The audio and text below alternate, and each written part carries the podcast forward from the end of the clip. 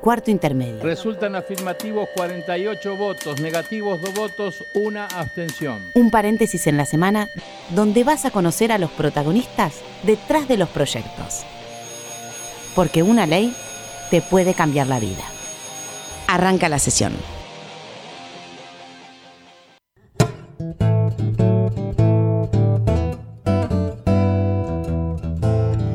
Hola, ¿cómo les va? Muy buenas tardes, país. Bienvenidos a Cuarto Intermedio, el programa en el que te anticipamos cuáles van a ser tus próximos derechos. Feliz sábado, feliz sábado, Florencia. Hola, Mariano, y feliz sábado para todos los argentinos. Muy contenta de estar compartiendo este sábado a la tarde con cada uno de los argentinos que nos está escuchando a lo largo y a lo ancho de nuestro bello país. Y hoy, Mariano, vamos a hablar de un tema, eh, de un proyecto que tiene que ver con la salud de los argentinos, pero con 400.000 argentinos. 400.000 argentinos e imagínate la cantidad de argentinos que no estamos diagnosticados. Vamos a hablar de celiaquía, vamos a hablar de una enfermedad de muy difícil diagnóstico en nuestro país. El diagnóstico puede llevar años. Te vamos a presentar entrevistas con médicos, con la Asociación Argentina de Celiaquía y también un caso. Un caso, exacto. Un caso para que vos que estás en Salta, en Jujuy, en Tierra del Fuego, en Mendoza, te puedas identificar. Porque esto no solamente le sucede a las personas mayores de 18 o de 40, esto también le sucede a los chicos. ¿Con qué empezamos, señora? Vamos a comenzar antes, antes de meternos en el proyecto que se está trabajando en el Senado, en el Congreso de la Nación. Vamos primero a hablar qué es la celiaquía y para eso vamos a tomar contacto con una especialista, eh, con la doctora Mónica del Compare. Mónica, buenas tardes. Hola, buenas tardes. Eh, acá los saludamos Mariano y Florencia y bueno, y justamente eh, empezar con esto, ¿no? ¿Qué es la celiaquía? Bueno, la celiaquía es una enfermedad de por sí hereditaria, ¿sí? Es autoinmune y lo que hay es una intolerancia permanente al gluten. El gluten es una proteína que se encuentra en el trigo, en la avena, en la cebada y el centeno. ¿Tiene cura o hay que hacer un tratamiento de por vida? Sí, bueno, el tratamiento es súper fácil, ¿viste? Comer bien. No comer trigo, no comer... Exacto, es... una dieta sin TAC. Cuando hablamos de TAC, que mucha gente al principio cuando uno hace el diagnóstico, eh, es trigo, avena, cebada y centeno. Ok. Yo soy gastroenteróloga pediatra, ¿no? Y bueno, por suerte me tocan los niños, porque vos sabés que los adultos cuando uno le hace el diagnóstico de enfermedad celíaca eh, son los que menos cumplen con la mm. dieta. Son los más difíciles. En cambio, los chicos aprenden rapidísimo desde chicos. Ellos te dicen, no, esto no puedo.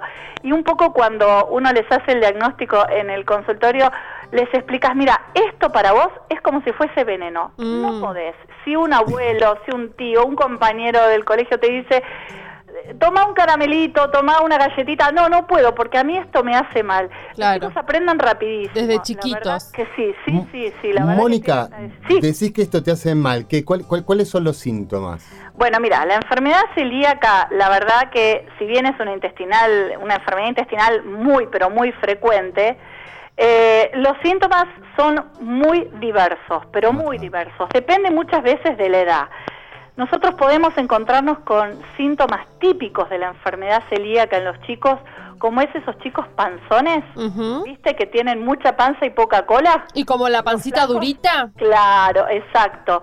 Y también pueden tener, eh, por lo general, eh, baja talla, son los primeros de la fila.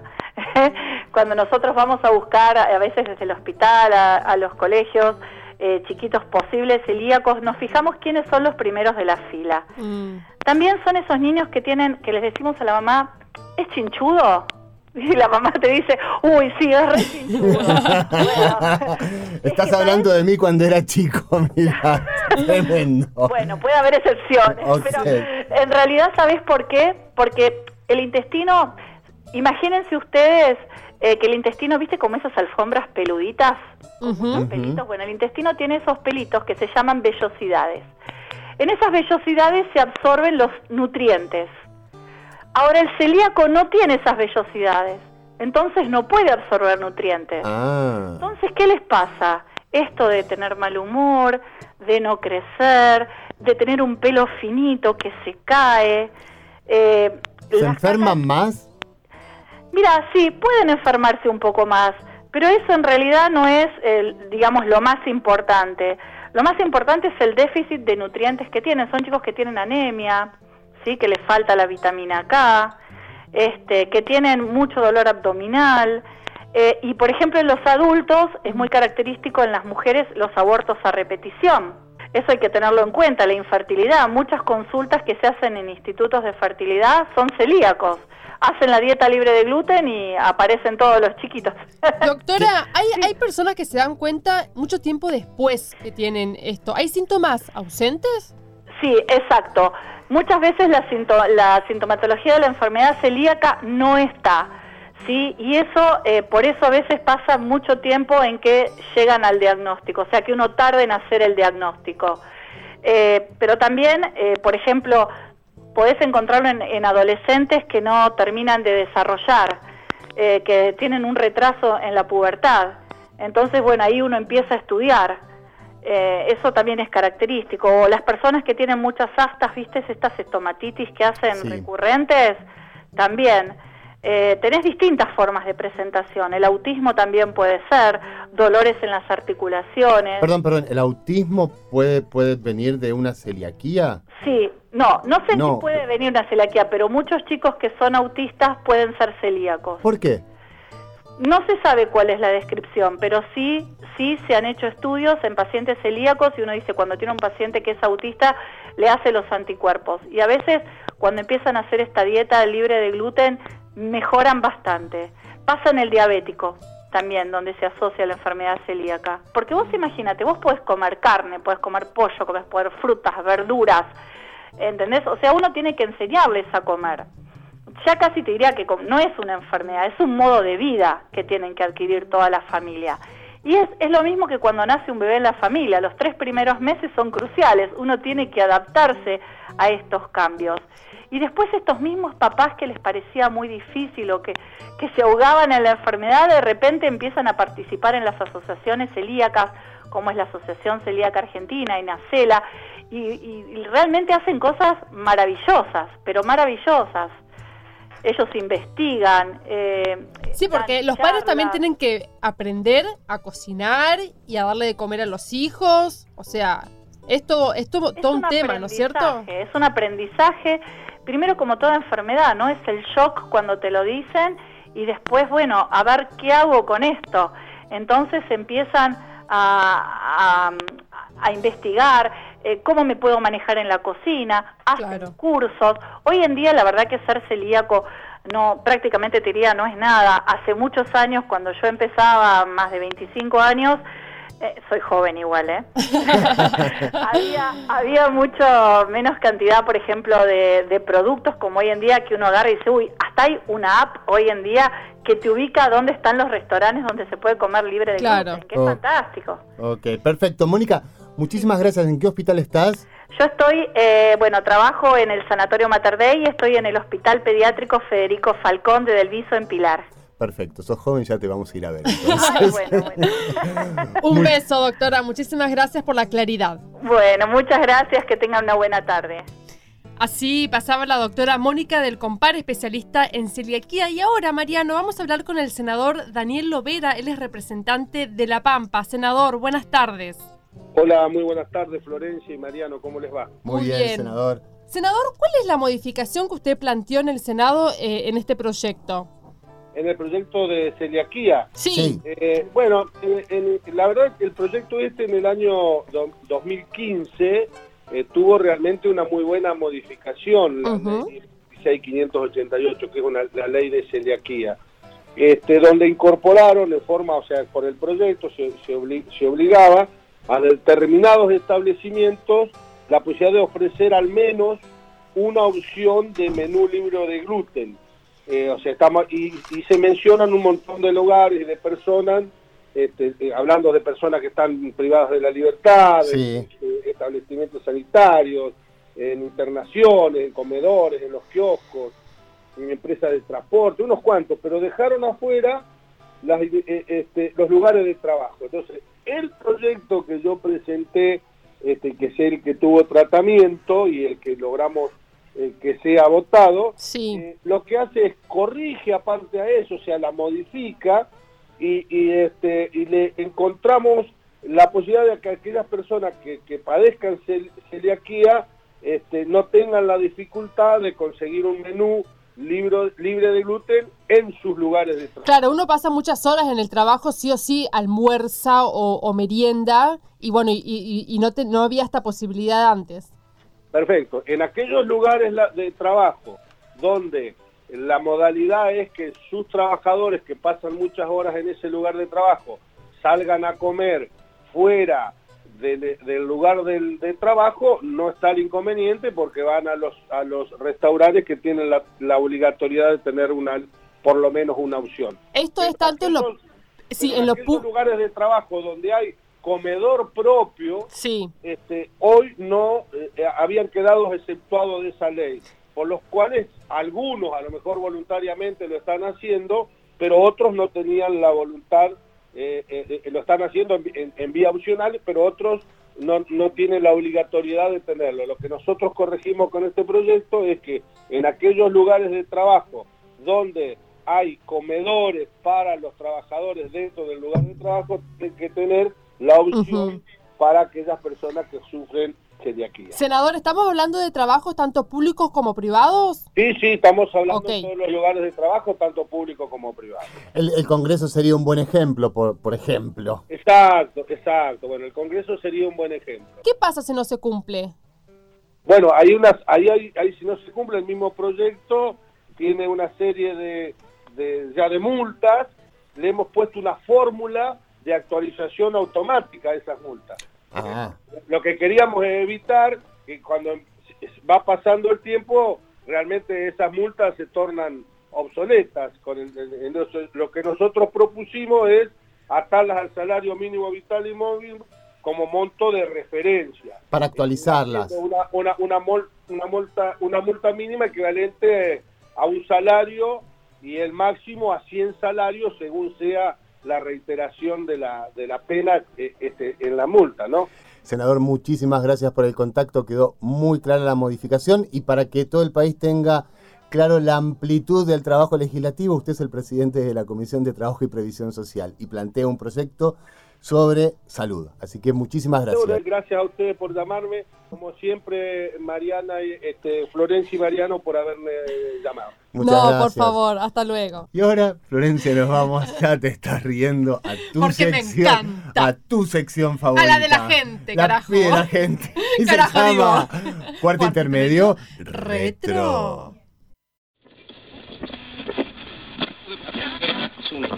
El 29 de noviembre del año 2009 se celebra en Uruguay el balotaje de las elecciones que le permitirán a José Mujica, del partido Frente Amplio, ser el próximo presidente electo de ese país. Inventamos una montaña de consumo superfluo y hay que tirar y, y vivir comprando y tirando. Y lo que estamos gastando es tiempo de vida.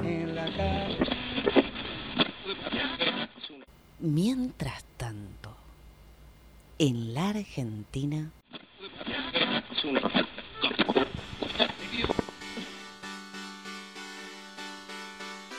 El 2 de diciembre del año 2009 se sanciona la Ley 26.588 de Salud Pública. ¿Sabías que una de cada 100 personas puede ser celíaca? En una sala de cine donde hay 100 personas, una podría ser celíaca. En el patio de un Declarándose así de interés nacional la atención médica la investigación clínica y epidemiológica, la capacitación profesional en la detección temprana, diagnóstico y tratamiento de la enfermedad celiaquía.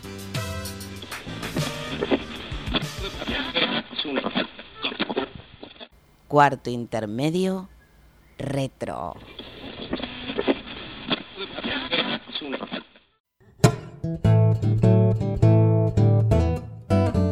Así pasaba nuestro cuarto intermedio retro. y ahora, Mariano, vamos a hablar con Mariana Holgado. Ella es jefa de la Comisión de Alimentos de la Asociación Celíaca Argentina. Mariana, buenas tardes. Hola, buenas tardes a todos. ¿Cómo estás? Acá te hablamos Mariano, justamente, y Florencia, y queríamos saber cuál es el trabajo que llevan adelante ustedes en la asociación. Bueno, les cuento un poquito. Eh, la asociación, bueno, es una asociación civil sin fines de lucro que el, próximo año vamos a cumplir ya 40 años de vida. Sí. Y, bueno, básicamente nuestra tarea es la de asistencia al celíaco y a, su familia, ¿no? Perdón, eh, ¿cuántos años de vida? 40. 40 años, y la ley llegó en el 2009, se tardó mucho, ¿no?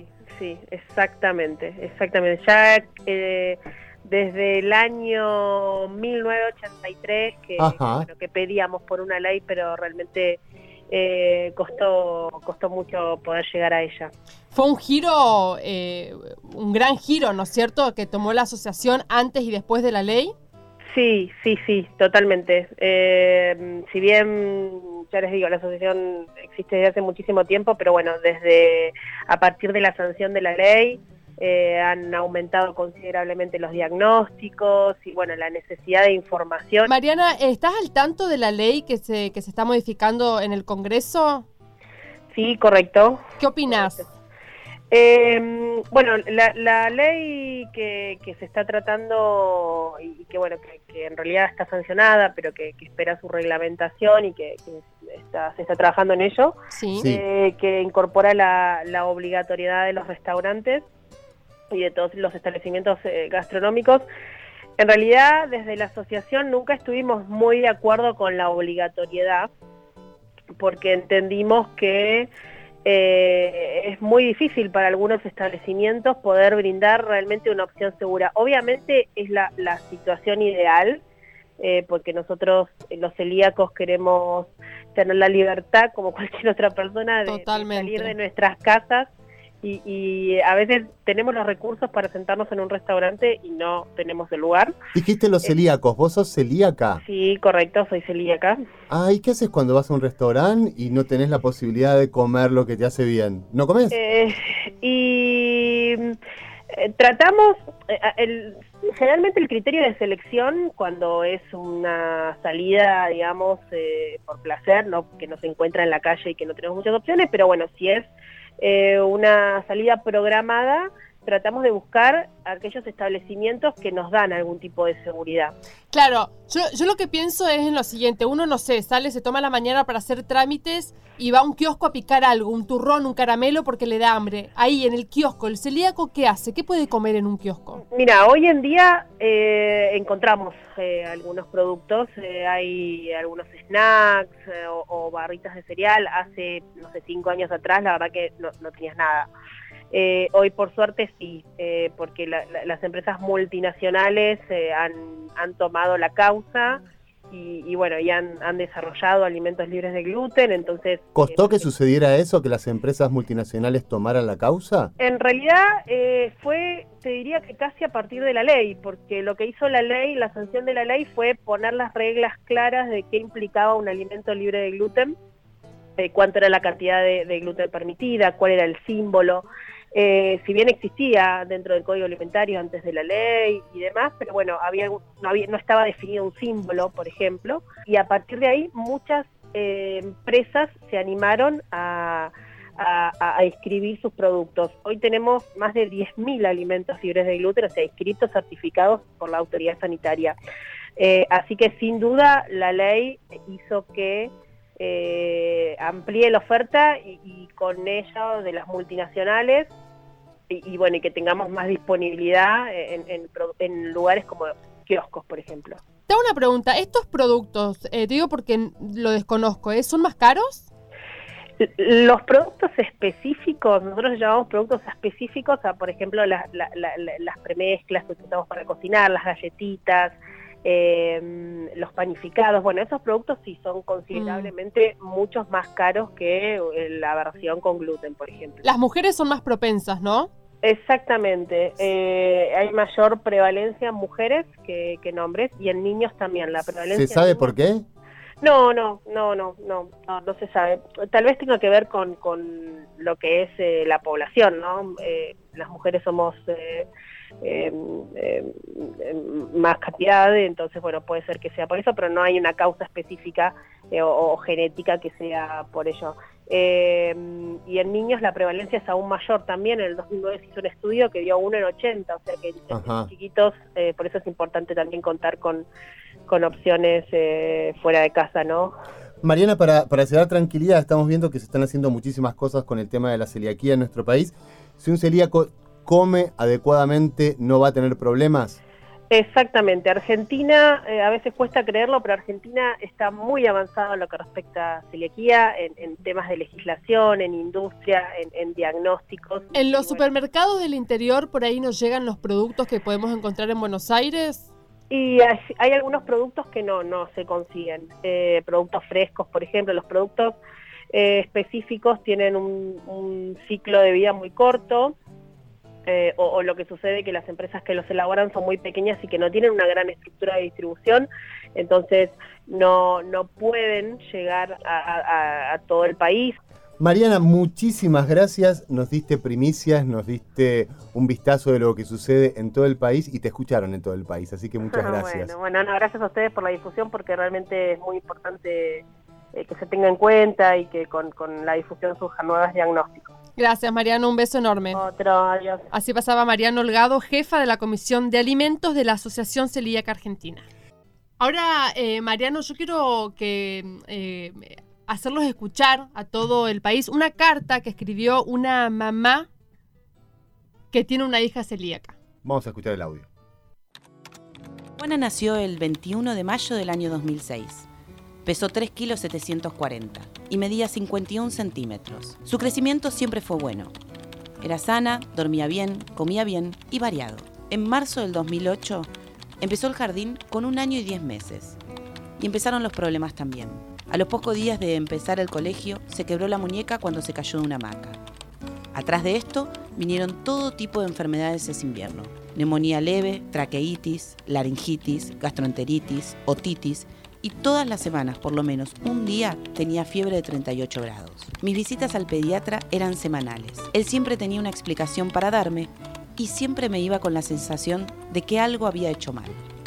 Tres años después, descubren que Juana es celíaca.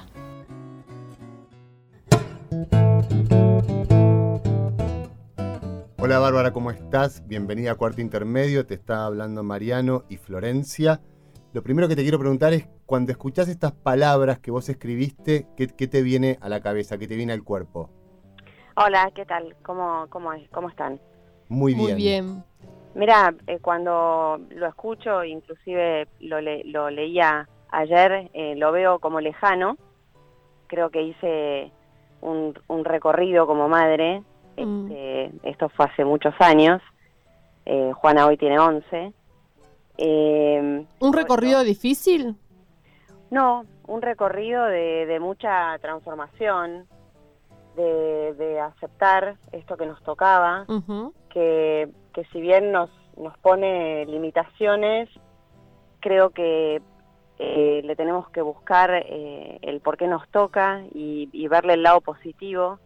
Eh, como familia transformó la mesa de nuestra casa, eh, ella eh, empezó a ser una chica totalmente sana, así que yo le veo el lado positivo, si bien está la limitación y está todos los días presente con nosotros el tema, porque en, cada comida que uno prepara, uno toma los recaudos a la hora de salir, a la hora de salir de vacaciones. ¿Cuáles son los recaudos? Los recaudos que uno toma para manipular un producto en su casa, a la hora de cocinar, bueno, tiene que tomar ciertos recaudos, sobre todo si en una casa también se elabora eh, otro tipo de, productos que no son para celíacos. Yo tengo más hijos, así que eh, no todo en casa es, exclusivamente libre de gluten. ¿Tuviste que aprender a cocinar y a comprar distintos productos? Mira, tuve que aprender todo. Empecé a cocinar mucho más saludable para toda la familia, no solo para Juana. Eh, con lo cual yo le veo ese lado positivo, que es que yo me acerqué y empecé a aprender eh, y hoy eh, cocino, no, no capaz cosas súper elaboradas, pero sí este, cocino libre de gluten cualquier cosa que, que, Juana pueda llegar a necesitar, desde ñoquis o una pizza o un pan casero, una masa de tarta, o sea, aprendí a hacer todo de base, digamos. ¿Cómo fue el trato de los médicos con vos y con Juana? Eh, ¿Te pudiste encontrar con médicos que conocían o no? Mira, no, me, me, me, pasó que quizás tuve la mala suerte de que el pediatra no, no estaba informado. Eh, ¿Y qué te decía el pediatra? Eh, bueno, estas cosas que, que ustedes leían, siempre tratando de buscarle los síntomas. Juana de repente tenía aftas en la boca, eh, después de dos o tres meses no pasaba nada, o tenía otro síntoma, entonces todo se iba eh, asociando con otras cosas y no con esto, ¿sí? Yo quiero leer, eh, si me permitís, un fragmento de tu carta que vos contás que en una de las visitas al pediatra, que ibas mucho, vos estabas preocupada porque Juana estaba muy flaca y el médico te contestó, es alta y flaca como tu marido, es la envidia de las mujeres, relájate que ya va a comer. ¿Esto es así? Sí, es real. pero es una locura. sí. Digo, o sea... Eh, sí, la realidad es que, bueno, eh, Juana es mi primer hija, así que yo no tenía eh, con qué comparar. ¿Lo viste a ese médico con el diagnóstico después? Sí. ¿Y qué le dijiste? Y no mucho, porque, porque está bueno dar vuelta a la página. O sea, me parece que hoy, y esto es gracias a, la ley, eh, hay mucha más difusión, los médicos están más informados, por eso es que hay más diagnóstico, por eso es que ustedes capaz hoy están hablando de esto y hace eh, seis o siete años no se cuestionaba hablar de celiaquía en una radio. ¿sí? Esto todo tiene que ver con, con la difusión, eh, eh, estás hablando de la difusión, perdón, estás hablando de la difusión. Cuando tuviste el diagnóstico, ¿qué te pasó cuando te dijeron tu hija es celíaca? Eh, yo tuve que preguntar qué era. Así que imagínate mi sensación de, incertidumbre, porque yo no sabía lo que significaba. O sea, yo no conocía un celíaco ni cerca. ¿Y qué fue lo primero que te imaginaste? ¿Qué, ¿Qué tenía? Que Juana tenía alguna otra cosa más grave. Eh, y para nosotros fue, fue un alivio, fue un alivio, la verdad que, que sí.